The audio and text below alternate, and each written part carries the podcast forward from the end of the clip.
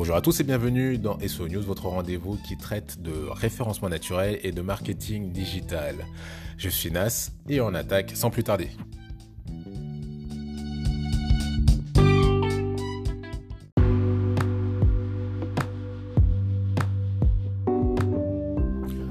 Pour cette actualité, je voulais revenir avec vous sur euh, l'épisode de Search of the Record, donc le podcast euh, fait par Google, où John Muller, donc euh, le, porte-parole de Google, nous donne quelques indications ou des précisions même sur certains sujets.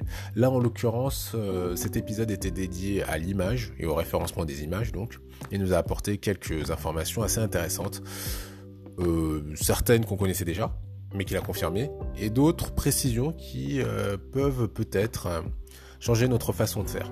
Donc la première des choses, c'est euh, qu'il nous indique, c'est que renommer de manière descriptive les images aide Google à comprendre de quoi traite l'image. Effectivement, si on a une image qui s'appelle 1298 Google aura plus de difficultés comprendre de quoi traite l'image. Alors qu'à l'inverse, si on a une image descriptive, par exemple chaussures euh, Jordan euh, Air One, rouge et noir, effectivement, pour Google, ça sera beaucoup plus simple d'identifier euh, ce qu'il y a sur l'image. Ensuite, une autre chose un peu plus technique, John Muller nous indique que créer des sitemaps, donc là vraiment on est un peu plus, plus technique, pour les images ne change vraisemblablement pas grand chose hein, pour Google. Euh, c'est pas ça qui va vous aider à avoir une image mieux référencée. En revanche, ce que nous indique John Muller toujours, c'est que le texte autour des images et euh, les balises alt, donc le texte alternatif. Vous savez, quand vous insérez une image, en général, on va avoir donc le nom de l'image et on va avoir un autre espace au-dessus ou en dessous selon l'outil que vous utilisez. donc John Muller nous indique que le texte qui va être autour de l'image et la balise alternative euh, sont des facteurs euh, très importants même pour comprendre euh, le, sujet de l'image. Bien plus d'ailleurs que le nom de l'image en elle-même. Donc il nous donne même quelques précisions à titre de comparaison.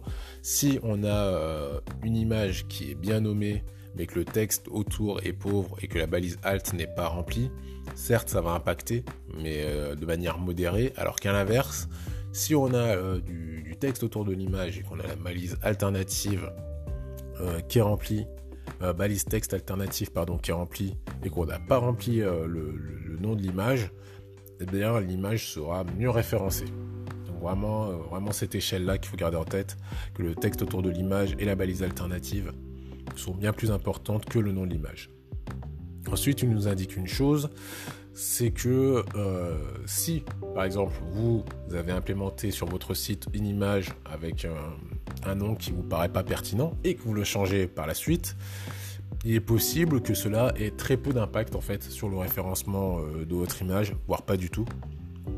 Euh, John Miller en fait nous explique qu'en réalité Google, le robot Google va passer une fois sur votre site, va référencer votre image, et euh, vraisemblablement ne recrôle pas votre image, donc ne repasse pas sur votre image avant un très très long laps de temps. Euh, clairement pour eux c'est pas prioritaire. Donc euh, effectivement si vous implémentez une image sur votre site, réfléchissez bien au nom en amont, parce qu'une fois que ça sera fait, Google le prendra en compte, mais pas avant un, un, très laps de temps. Et bah d'ailleurs oui, c'est ce que je... c'était le dernier point que je voulais évoquer avec vous justement, c'est que changer le nom d'une image est généralement extrêmement long. Et cela peut prendre plusieurs mois. Et comme je le disais donc voire ne pas avoir d'impact.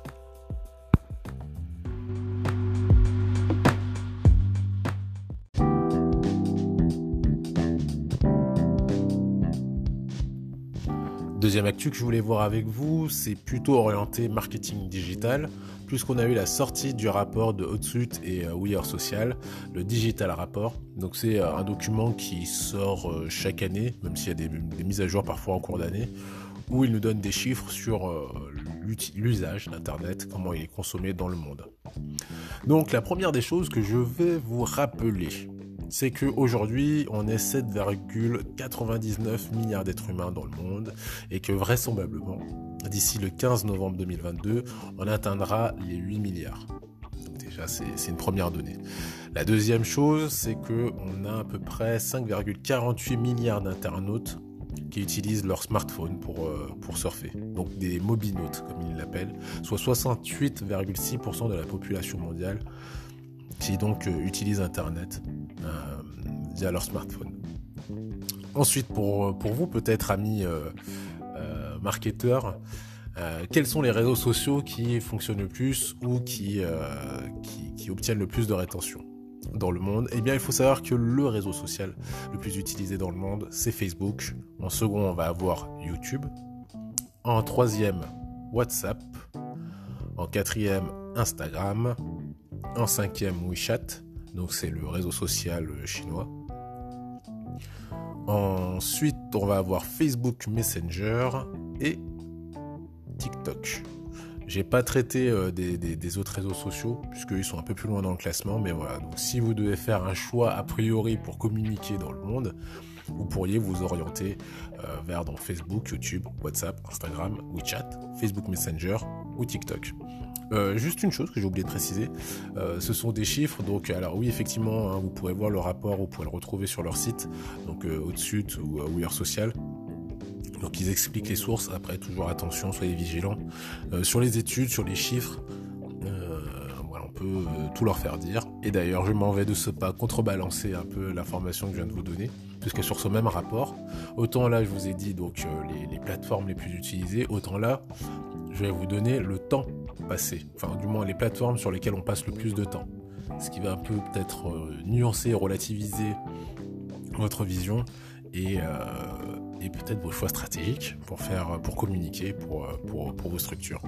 Donc la structure, le, pardon, la plateforme sur laquelle on passe le plus de temps, c'est YouTube, avec plus d'une vingtaine d'heures euh, par mois hein, d'ailleurs de tête.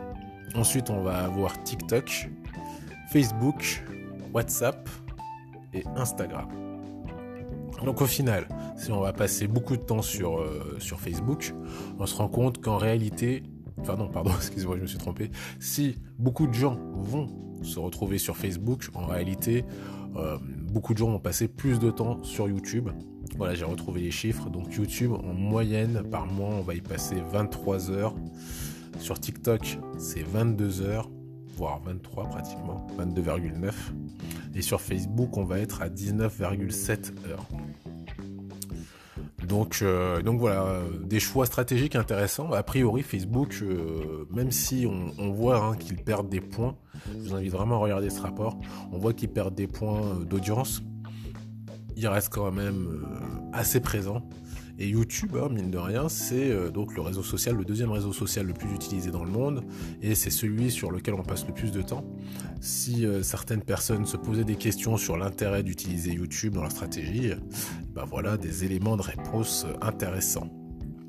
Et ben voilà, c'est tout pour moi. Je vous souhaite une excellente journée. N'oubliez pas, bien entendu, de laisser des commentaires, des étoiles de savoir, de me dire si justement ce format vous plaît, si vous appréciez le fait que je traite d'actu autour de Google et du référencement naturel et d'actualités un peu plus généralistes sur le marketing digital. Je vous souhaite une excellente journée et je vous dis à très bientôt.